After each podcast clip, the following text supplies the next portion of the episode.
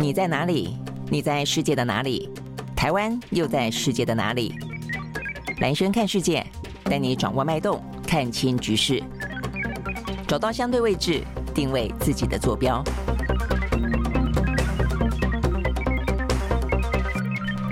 好，大家好，欢迎收看今天的蓝轩看世界哦。那今天的话呢，这个全球的议题当中，当然还是聚焦在呢这个 G7 之后哦，这个相关的局势哦。那这个 G7 的话呢，呃，我想比较值得观察的就是，呃，因为这些 G7 的国家，他们呢提出了联合的声明嘛啊，那有被称为所谓的广岛愿景当中的话呢，相当一部分啊，这个针对了中国大陆的经济威胁，然后呢讲到他这个可能在国际的啊这样子的一个舞台上面，经济的场域当中恶意的。操纵等等啊，那所以这个部分的话呢，呃，让呃这个等于是 G7 的国家虽然讲到说呢是去风险化，强调呢不会脱钩，呃，然后的话呢，拜登还特别的强调说呢，绝对不是呢刻意的要去仇视啊这个中国大陆，只是说呢希望不要过度的依赖呢一个单一的市场，那希望呢让他们跟呃这个中国的交往之间能够更多元化，大概是这样的概念啊。但是这样的概念的话呢，显然的，呃，对中国大陆方面的话呢，呃，这样子一个经济。胁迫的说法是他们无法接受的，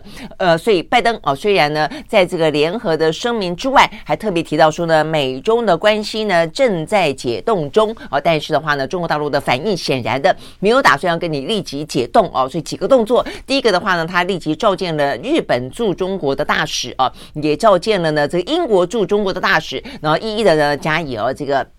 抗议也好，训斥也好啊，那所以这个部分呢，展现出来中国在外交的呃这个呃行动上面啊，这个表达的抗议哦，就是尤其是他们的这个中国的外交部长啊，呃。外交部的发言人还特别强调说呢，真正的霸权是美国哦。那真正的在过去那么长的一段时间以来进行经济胁迫的话呢，呃，正是美国哦。那美国的话呢，就指指点点中国，大概来说是这个样子啊。那另外的话呢，在呃这个中国还有另外一个措施，在今天余波荡漾，那就是呢封杀美光。好，所以呢，美光这件事情的话呢，在今天哦，这个蛮值得来观察相关的后续的哦。好，那所以呢，针对这个部分的话，我们来看啊，这个今天。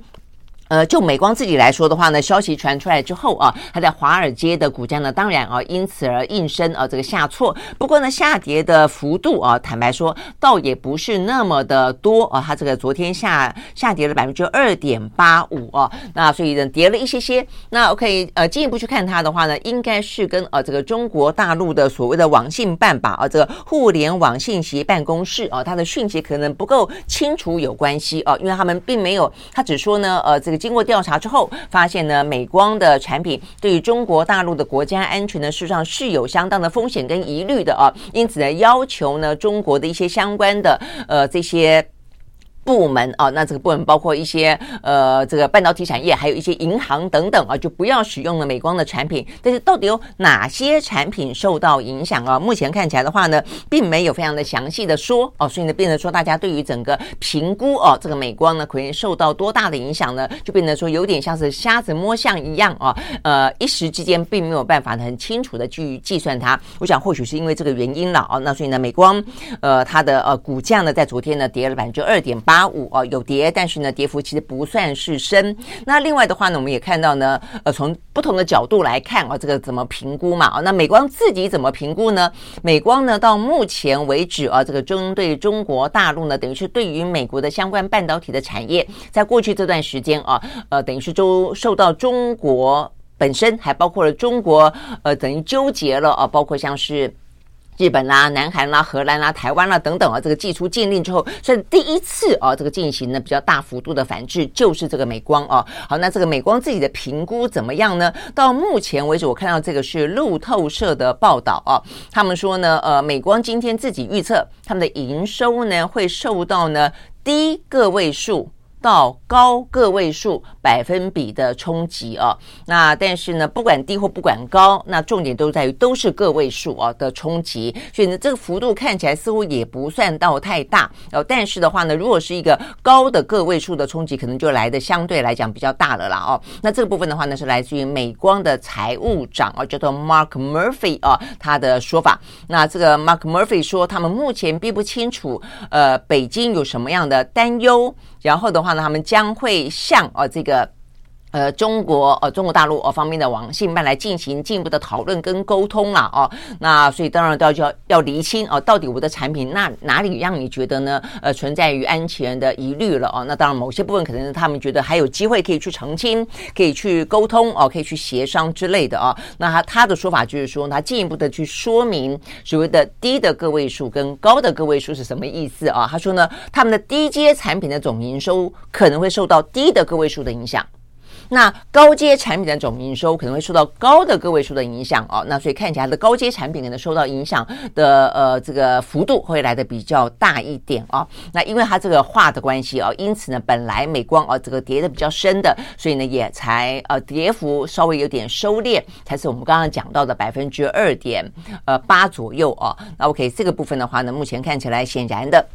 呃，还要再看看啊，这个美光第一个跟中国大陆沟通之后啊，这个状况怎么样？再来就是中国大陆方面对于美光的呃这个所谓要求，他们呢中国境内的一些呢停止采购要封杀美光的产品是哪些部分？是全面性的都封杀，还是有些特定的啊这个产品？我想这个部分的话呢，会是啊这个接下来比较值得关注的部分了啊。那我今天看到呢，这个《纽约时报》啊，他们也做了一个呃报道，当然也就是在描述有关于呢这个美光在跟跟中国之间啊的关系有多深啊？到目前为止的话呢，在《纽约时报》的研判当中啊，他呃就是当然做一个最坏的打算了。如果说呢是一个比较全面性的封杀美光的产品的话，他人们认为啊，对于这个美光的影响可能相当大啊。他说呢，因为光光在去年二零二二年，美光在中国的销售额是三十三亿的美金，占了他这个全球三百零八亿美金当中至少一成，大概是百分之。十一左右啊，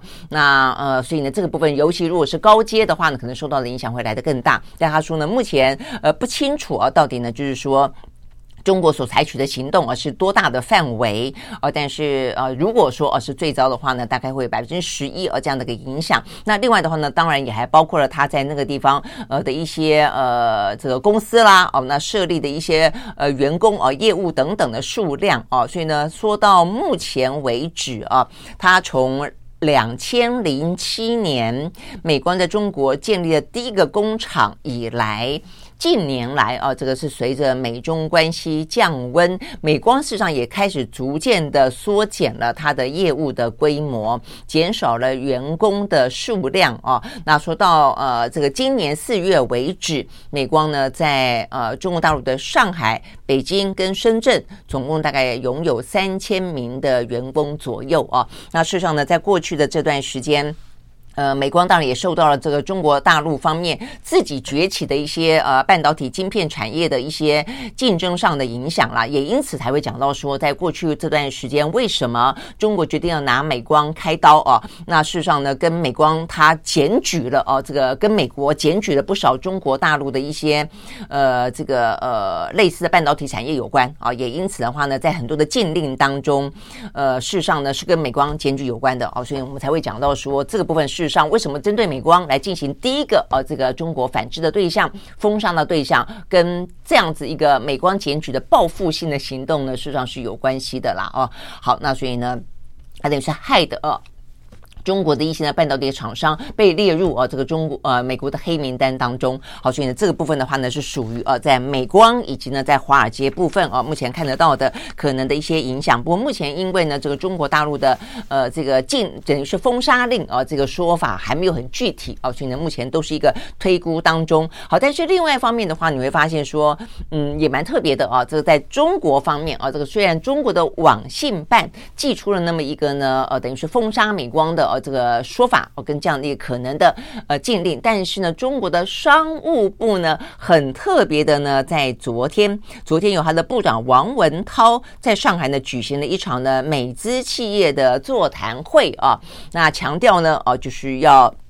目前中国大陆啊，因为疫情呃解封的关系啊，所以目前今年呢是一个拼经济的一个状态啊，所以呢市场的潜力呢持续性的呃释放哦，所以特别强调说呢，中国正在为各国的企业提供更多的机遇，然后呢，中方将会继续欢迎美资企业呢在大陆发展，实现呢呃双赢共赢的那么一个呃局面跟未来啊，呃，但是重点在于呃不在内容啊，我想重点在于呢这个时间点的选择很特别啊，就。就在你一方面呢，中央的网信办，呃，我看今天啊，这个。呃，是《华尔街日报》哦，才报道说呢，呃，目前看起来这一次啊，这个针对美光的进行的封杀哦，这个是层级高到是习近平特别指派呢国家安全部长啊，这个陈一新，呃，等于是挂帅啊，来，事实上他们的意思就是说，可能美光。只是第一个而已啊，这个接下来的话呢，还有一些呢相关的安全查查这样的一个行动啊，所以呢是属于一系列的针对呢海外公司的一个打击行动啊，所以呢代表的说是习近平对这个安全的重视程度高过于经济增长，那当然也针对呢呃美方所展开的围堵行动啊，要展开呢相当程度的呢。呃，反制啊，这样的一个呃效果。OK，好，所以呢，这部分的话呢，才这样子报道。所以你会发现呢，在国家安全部分，在所谓的网信办这个部分哦，采取了一个动作。但是呢，这是一个黑脸的动作。但是显然的，白脸的部分的话呢，是由中国的商务部长王文涛呢扮演的啊。所以有点像他这个呃，在昨天急紧急啊这个召开的针对美资哦，而且专门针对美国的呃企业呢，这个还是持续的希望他们前来投资。那表示呢要共创双赢，所以显然的具有相当程度的安抚的哦，那么一个安抚情绪的效果了啊，所以呢这个部分的话呢，可以看得出来，更何况啊这个先前在讲到说呢，美中双方呃逐渐的啊这个。在不同的层次当中是要恢复啊这个交往的当中就讲到说呢，接下来的下一个可能会是美中之间的这个对谈的，应该就是商务部长王文涛以及呢美国的商务部长雷蒙多。OK 好，所以王文涛显然在这个部分呢扮演了呃这个白脸的部分啊，这个继续的是跟美国之间啊这个是进行交流的部分。好，那所以呢目前看起来的话呢，在这一场啊这个时间点选择也很特别的。王文涛的美资企业的座谈会里面，呃，看起来呢，美国的一个相关企业啊，也还蛮捧场的啊，所以呢，这个到场的出席的啊，包括了像是一些什么上海的美国商会啊的副的一些会员了啊，还有一些什么 Johnson Johnson、呃 3M、陶氏、默沙东哦、汉威等等等啊这些代表，那所以呢，目前看起来啊。呃就是两手啦，目前看起来是两手的。就一方面的话呢，拿这个美光来祭旗，尤其是在呃这个 G7 啊，特别的做出了一个联合声明。联合声明当中描述到了中国的呃恶意的经济威胁啊，所以这个时间点上的话呢，中国大陆宣布啊，这个对于美光要进行制裁。但也就在这个几乎是隔天啊，所以呢，商务部啊，这个中国商务部马上出来呢安抚美企哦。那我想这个部分实际上都是一点。连串的哦，那也试着啊，这个让海外的投资方面知道说呢，在政治方方面，在国家安全方面啊，事实上呢，中国大陆是不会呃松手的。这个美方啊，或者说西方世界国家对他啊，如果说有一些比较呃这个激进的作为哦，或者比较呢，他们认为是个霸权的作为的话呢，中国大陆是毫不犹豫哦会进行反制的哦。但另一方面的话呢，因为中国大陆其实坦白讲。他们今年经济的呃这个挑战也还蛮大的哦，即便比起美国来说的话呢，他们的经济成长率的预估是来得好的哦，但是呢，第二季市场已经比第一季来的相相对的稍微的放缓了一点哦，所以对他们来说的话，拼经济还是非常重要的，所以千万千万不能够吓跑哦这些海外的哦这些尤其是美资哦这些。企业啊，那所以他们必须要这样子，呃，这个等于是同步来进行了啊。那所以呢，王文涛事实上也在哦这样的一个企业的座谈会上面讲讲到了哦，有关于说呢，他们想要打造的哦，打打造的话呢，就是一个市场化、法治化跟国际化的一个营商的经商的环境哦，要希望能跟各国企业共享。呃，中国大陆庞大市场开放的红利，但是大家有没有注意到，除了市场化跟国际化之外，他特别强调法治化哦，所以依法呢保护哦，这个依法保护外商的投资权益，所以意思就是，如果你外商违法，你外商呢碰到了所谓的国家安全这部分的疑虑的时候啊，那就呃也。不要怪啊，这个中国大陆的哦，所以呢，到底美光它哪些部分啊，这个碰触到了他们的国家安全？我想接下来是美光啊，要针对呢这个中国大陆讨个说法的地方了啊。OK，好，所以呢这个部分的话呢，是有关于在是 G7 过后啊，这个针对呢 G7 的联合声明，呃，这个在包括中国回应的封杀美光相关的后续。那再一个，我想大家会关心的是呢，呃，这个动作对中国大陆来说，当然。是一定要做啊，包括呢外交。部门的抗议哦，也一定是要抗议。这段时间以来啊，这个对于美方的一些做做法啊，这个中方的抗议的力道啊，跟呃立场上面摆出来的，坦白讲是还蛮硬的啊。但是的话呢，慢慢慢的，你看到它也是有点逐渐的在松。包括我们先前讲到的 Sullivan 跟王毅的见面，包括可能接下来的即将的是王文涛跟雷蒙多的见面。所以这个部分呢，呃，拜登所谓的他觉得美中关系呢正要解冻啊，这个部分讲真的呃。讲假的可不可能？我想这个部分的话呢，会跟呃美光的这个行动，坦白讲，它会是同同步并进的啊。我觉得它其实完完全全啊，并不违背啦。其实国际情势跟政治本来就是这样的玩的哦，这个。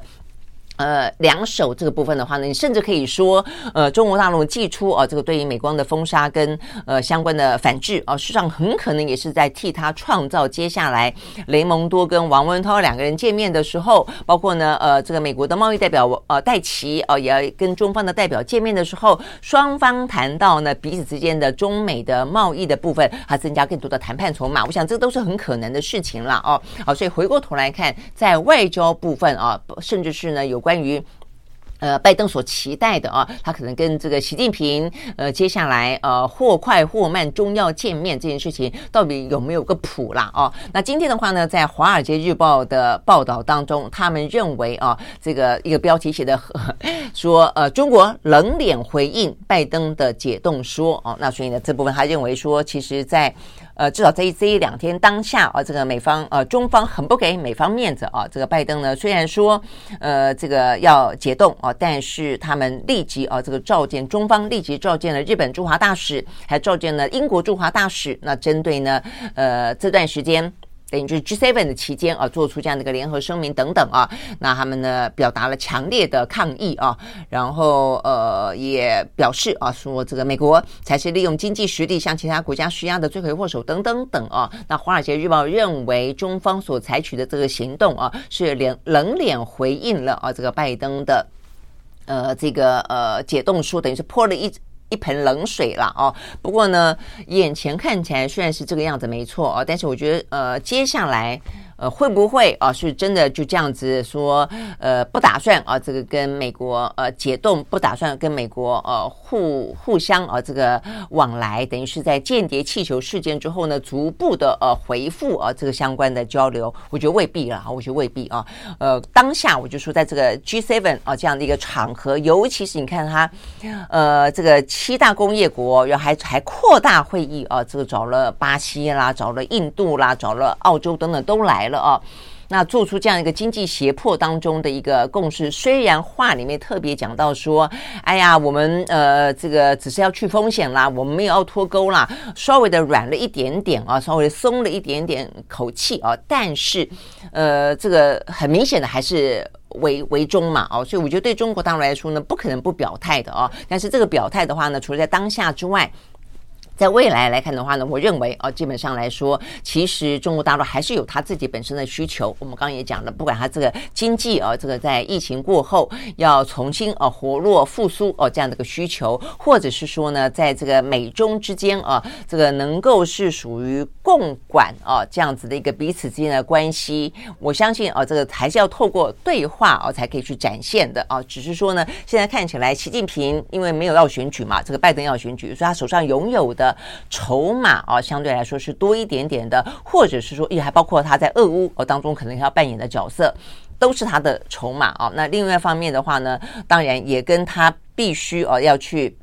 要求哦这个美方在几个他的红线部分的话呢。再次确认啊，因为今年也是台湾的总呃台湾的选举年啊，所以呢，对于一些呃不管是台独啦，呃这个所谓的呃这个美国呃外国势力的一些介入啦，呃所谓的呃这个一中的内涵啦，我想这都是啊这个习近平要美国呢再三的站在这样的一个红线之外的部分，他必须要去确认啊，那才可以呢呃才会逐步的放宽。我相信这个都是啊呃你可以去理解到的部分。OK，好，所以我我觉得呢在 G7 啊。这个呃峰会过后了哦，呃还是有一些呢，呃我认为会继续啊这个缓步进展、缓步推进的一个美中啊这个两大强权斗而不破的一个局势啊。那尤其站在美国的立场来说，我觉得也特别要值得注意的啊。呃，虽然大家都比较去看待美中之间的，但是不要忘记在 G7 啊这样的一个所谓的去风险化、不脱钩啊这样的一个说法当中，基本上面来说。等于是就美国来说，欧洲也给他了一些呃这个非常清楚的呃立场的表达了哦，所以在这部分的话呢，呃，我觉得拜登哦，事实上是是接受，等于是欧洲方面告诉了美国哦，就是你虽然要把我拉进你的抗中的集团当中，但是不脱钩这件事情是欧洲哦他们的一个自主的战略的重点啊，他也要要求哦这个美国必须要接受。我想这个部分的话呢，在这个 G7 的。峰会里面啊，呃，也是一个蛮重要的啊，看起来被定锚的一个状况哦，所以呢，呃，对美国来说，如果说你要坚壁清野的啊，叫这些盟友呢跟你呢，呃，那么近的站在一起啊，呃，跟这个中国大陆啊，几乎是呃。相当程度哦，维持这样的一个呃亦步亦趋的禁令，事实上对欧洲来说是做不到的哦。我想这个部分事实上在这一次 G7 的联合声明当中哦，虽然中国听起来有很多觉得不爽的地方哦，但是相当程度不脱钩这件事情，我觉得呃也达到了呃这个中国大陆希希望啊，也包括欧洲也这样的期待的一个中欧啊，这中欧之间的关系。OK，好，我想这是一个 G7 啊，这个相关的一些。呃，后续啊，这个蛮值得关注的部分啊。那当然，美光的呃，这个嗯，打击范围有多大？我想这个部分也是哦，看看这个中国大陆拿起的这个棒子啊，是轻轻的呃敲下去，还是重重的呃给给砸下去？这个还是有点不一样的啦哦。OK，好，但不论如何。不论如何，呃，中美之间的这样的一个团对抗的气氛，而让半导体的产业链啊，目前看起来呢，都尽可能的啊，能够往分散的角度去走的话呢，就尽量分散啊。所以，我们今天也看到呢，呃，像全球啊，这个最大的半导体的。制造商应材，呃，他们在呃昨天宣布啊，他们要斥资四十亿美金在矽谷设立一个晶片研究中心，将要找台积电啊，也要去进行合作哦，所以希望呢，这个台积电也能够啊，在那个地方除了呃设厂之外，也要进行研发。那另外的话呢，我也看到呢，像是呃这个在我们的呃联。电啊，我们、啊、不是我们的广达，我们广达的话呢，目前在墨西哥哦、也打算要设厂啊，然后说呃可能会为墨西哥创造呢两千五百个工作机会啊，那所以你也看到呢，它这个是特斯拉的哦、跟它合作的厂，但是总而言之啊，很多半导体的产业链在台湾现在目前的话呢，都尽可能的啊这个分散。风险啊，就是我们特别提到的，呃，当这个世界各个国家要求对中国去风险化的时候啊，呃，某个程度的话呢，另外一个去风险化的地方就是台湾啊，所以呢，包括呃去美国的、去日本的、去去德国的哦，然后去这个东南亚的、去墨西哥的都有啊。OK，好，所以呢，这个部分的话呢，也是啊，在这样的一个。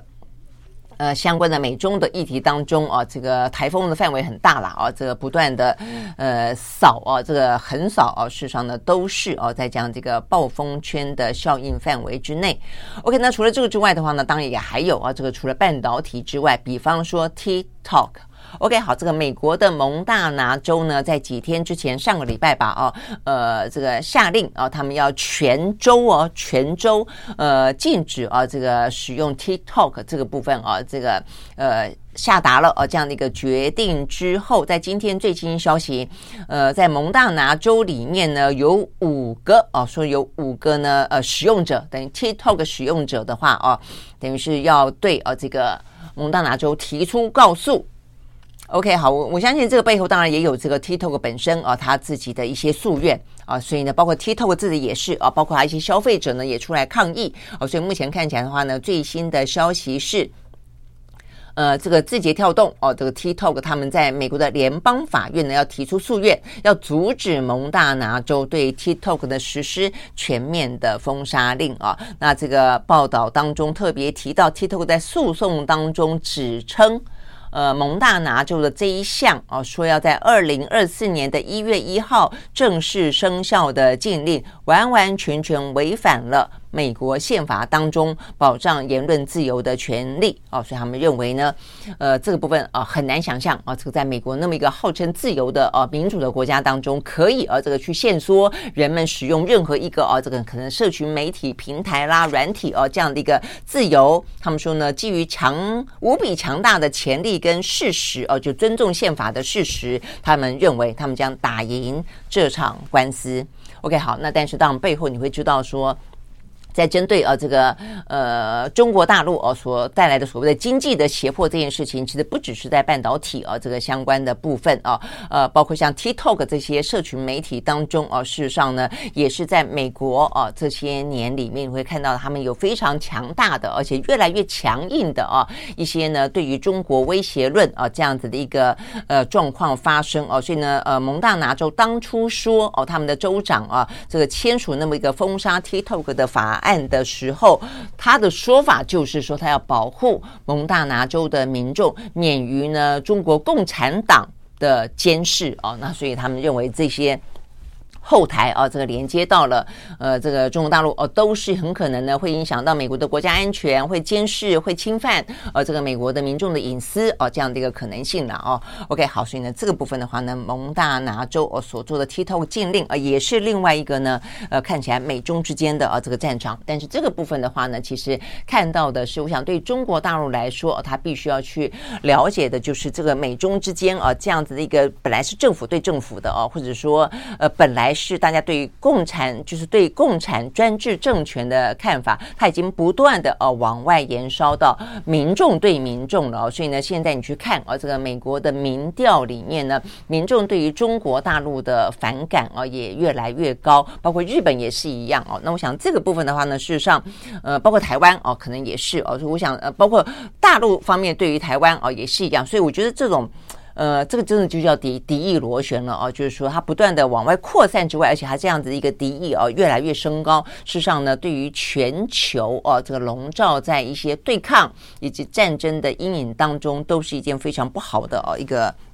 状况了啊，OK 好，所以我想这个所谓的不管是护栏的想法也好啊，呃缓冲也好，我想这一部分呢都因此而需要呃被建立啊，原因就在这个地方啊。不过刚刚讲到说呢，这个 TikTok 啊，那他们是不是认为他们有一些资讯的后台跟隐私啊，很可能的话呢会被中国大陆方面啊呃所掌握？那事实上呢，另外一个呃在今天哦出现的案例呢，也是啊，它虽然不是呢呃有所谓的反中的情节在。在里面，那但是啊，他对隐私的哦这个疑虑呢也是存在的，那就是 Meta，Meta 哦，这个在今天，呃，是昨天的讯息啊，他就是说呢，欧盟哦，他们呢呃罚了哦，这个罚了 Meta，他们在欧盟的呃隐私监管机构啊对 Meta。呃，昨天啊，正式裁罚创纪录的十二美金那么高的罚款啊，他们说这是有史以来欧盟呢最大的隐私权的罚款。那原因在于说，哦，这个呃，欧盟他们认定 Meta 把呃他在欧洲所取得的这些用户的数据转到了美国。啊，所以呢，这个部分他们认为呢有侵犯啊这个欧洲的隐私，因为他不晓得你转到美国之后会不会做好相关的安全的保护，而且你要作为什么样的用途不知道哦。那所以呢，在 Meta 啊这个没有呢呃这个。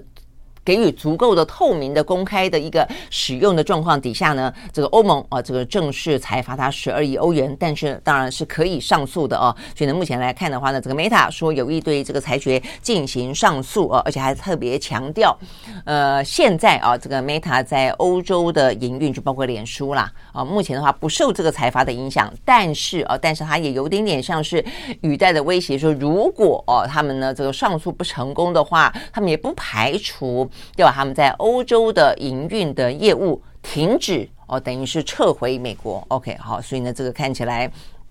一方面对欧盟来说的话呢，是寄出了有史以来啊这个针对隐私权来说最大的罚款的啊这个金额。那另一方面来看的话呢，这个 Meta 啊这个回应呢也还颇硬的啊。OK，好，所以呢这部分是我们今天看到呢跟呃国际之间啊比较有关的讯息。那呃接下来有一个讯息就是呢，在拜登啊拜登的话呢，在为了哦从 G7 之后赶快去处理呢美国的债务违约的啊这个。话题哦，可能是跟共和党之间要进行相关的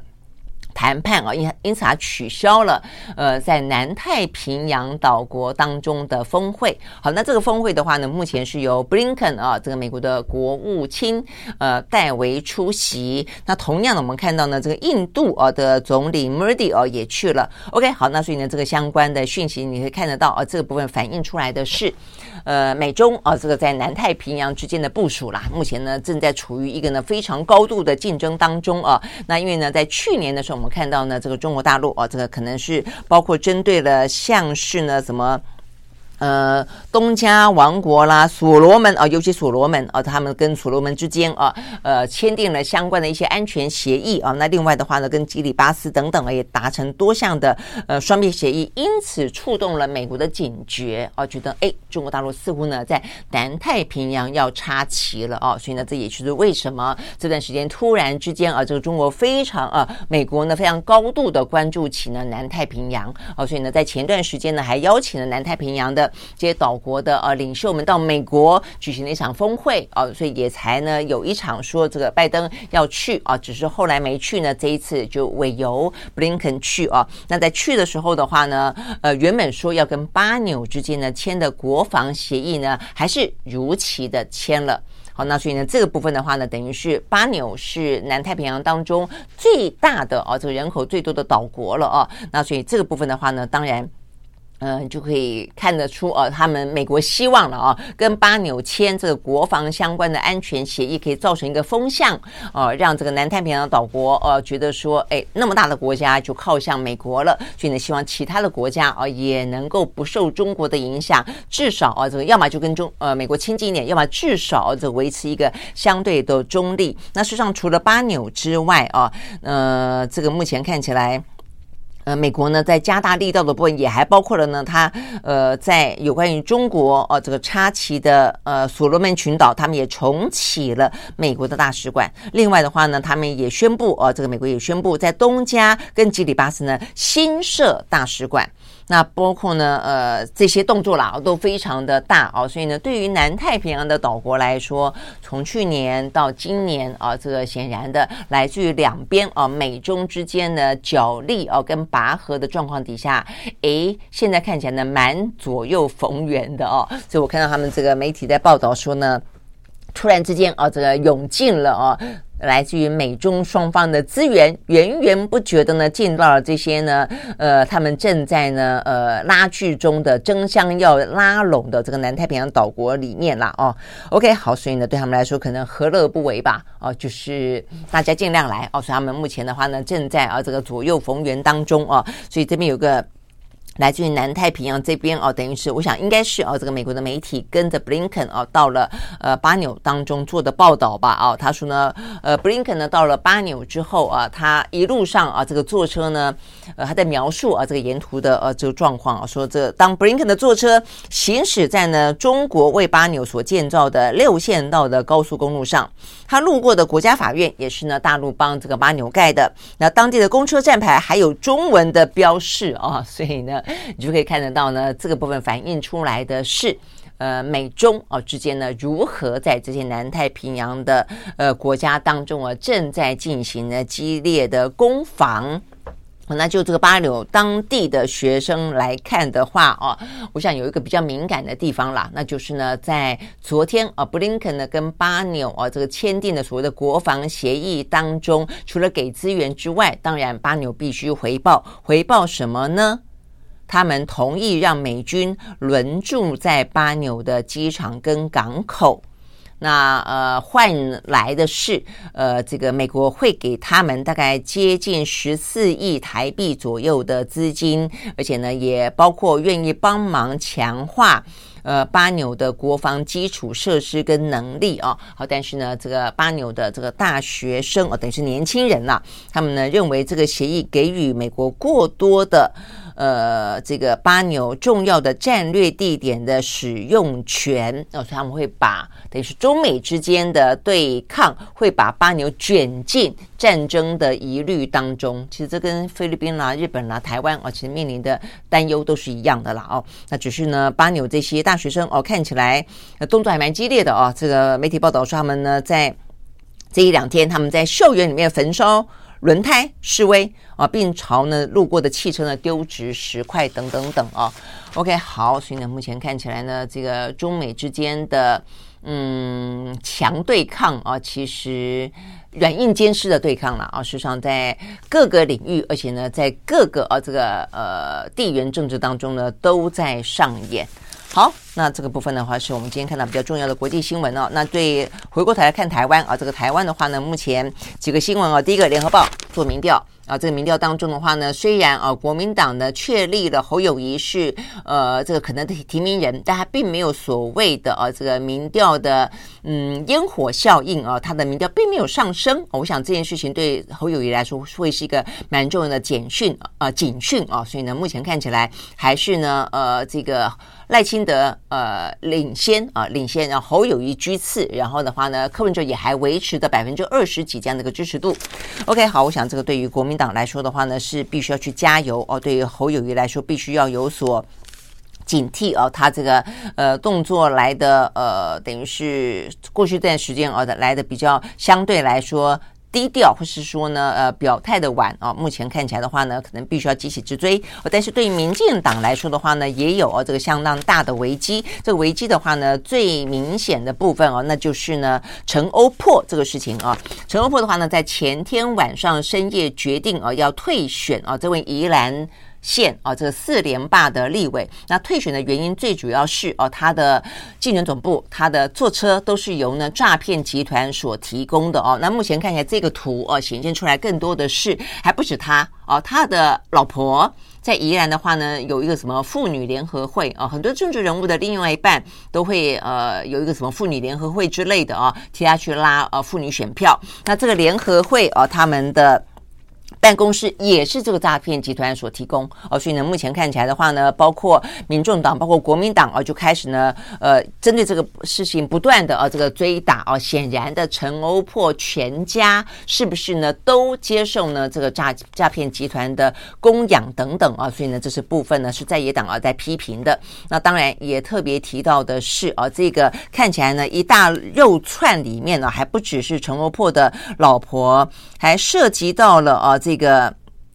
呃，黄伟哲哦说呢，呃，也跟呃这位呢，呃，I M 点 B 呃这个诈骗集团的主嫌啊，这个曾国伟也是相识的。那另外还讲到说呢，在几年前有一场啊，包括苏家全以及那个时候的警政署长陈国清在场的一个参会上面呢，竟然赫然看到这个诈骗集团的首脑啊也在场，所以又是一个呢。官兵抓强盗，但是官兵跟强盗竟然呢共处一室，共共吃一顿饭哦，这样的一个状况哦，更何况那个时候的苏家全是立法院长哦，所以到底怎么回事啊？所以民进党内啊，呃，你说呃，过去这段时间那么看看到那么多一些什么贪渎的呃这个案件也就罢了哦，那另外一个打贪呃打诈骗不利也就罢了，竟然贪渎跟诈骗还挂在一起了哦，等于是民进党的这些。政治人物从上到下啊，跟这个诈骗集团之间，呃的关系，呃，这个剪不断理还乱。那我想这个部分的话呢，事实上是蛮严重的哦，这个警讯啊，就是。大家看待啊，这个长期执政的民进党啊，是不是真的到了应该政党轮替啊，去清除这些藏污纳垢的时间点了啊？我想这个部分的话呢，事实上是在讨论这个陈欧珀的事件当中比较值得注意的啦。哦，那当然大家也会去注意说呢，陈陈欧珀这个事情，等于是呢，呃，被踢爆了啊，他是被时代力量的啊黄国昌啊所踢爆的，踢爆到现在大概也差不多四五天了啊，但是呢，一直没有看到呢，民进党的党主。其赖清德，而且他是这一次的总统参参选人，一直没有看到他出来说话哦。那这个部分的话呢，到底呃，这个赖清德。他怎么看待这件事情？哦，那这个事情，因为陈欧珀他是正国会的嘛，哦，那所以呢，是因为不同派系，所以他管不到，还是因为因为不同派系，所以他不好说话？哦，等等等。那我想这个事情的话呢，都让哦这个陈欧珀啊这个事情的危机处理啊，过去危机处理向来都是非常快的，民进党哦快刀斩乱麻，但这一次的话，显然的也呃拖延了好几天了啊，所以呢，这个部分目前看起来，呃，会不会哦跟这个去年的。啊这个论文案一样啊，不断的延烧。呃，你即便呢想要呢呃断尾求生啊，发现你断了尾。一样无法求生。那我想这个部分的话，可能跟民进党接下来面对陈欧破这件事情，第一个赖清德如何表态，第二个接下来这个事情会不会持续性的延烧，跟这个所谓的啊这个诈骗集团有关联的政治人物到底还有多少？那我想这个事情会是接下来啊大家蛮值得去关注的。对这次选举来说，意外出现了这个事情，会不会呢？呃。形成一个风暴，我觉得蛮值得后续观察的。而这个风暴本身的形成，会跟民进党多少人涉及里头，以及党中央处理的态度有关。我想这些部分都是啊，这个今天比较重要的讯息。OK，好，那我们时间到了，明天同一时间我们再会，拜拜。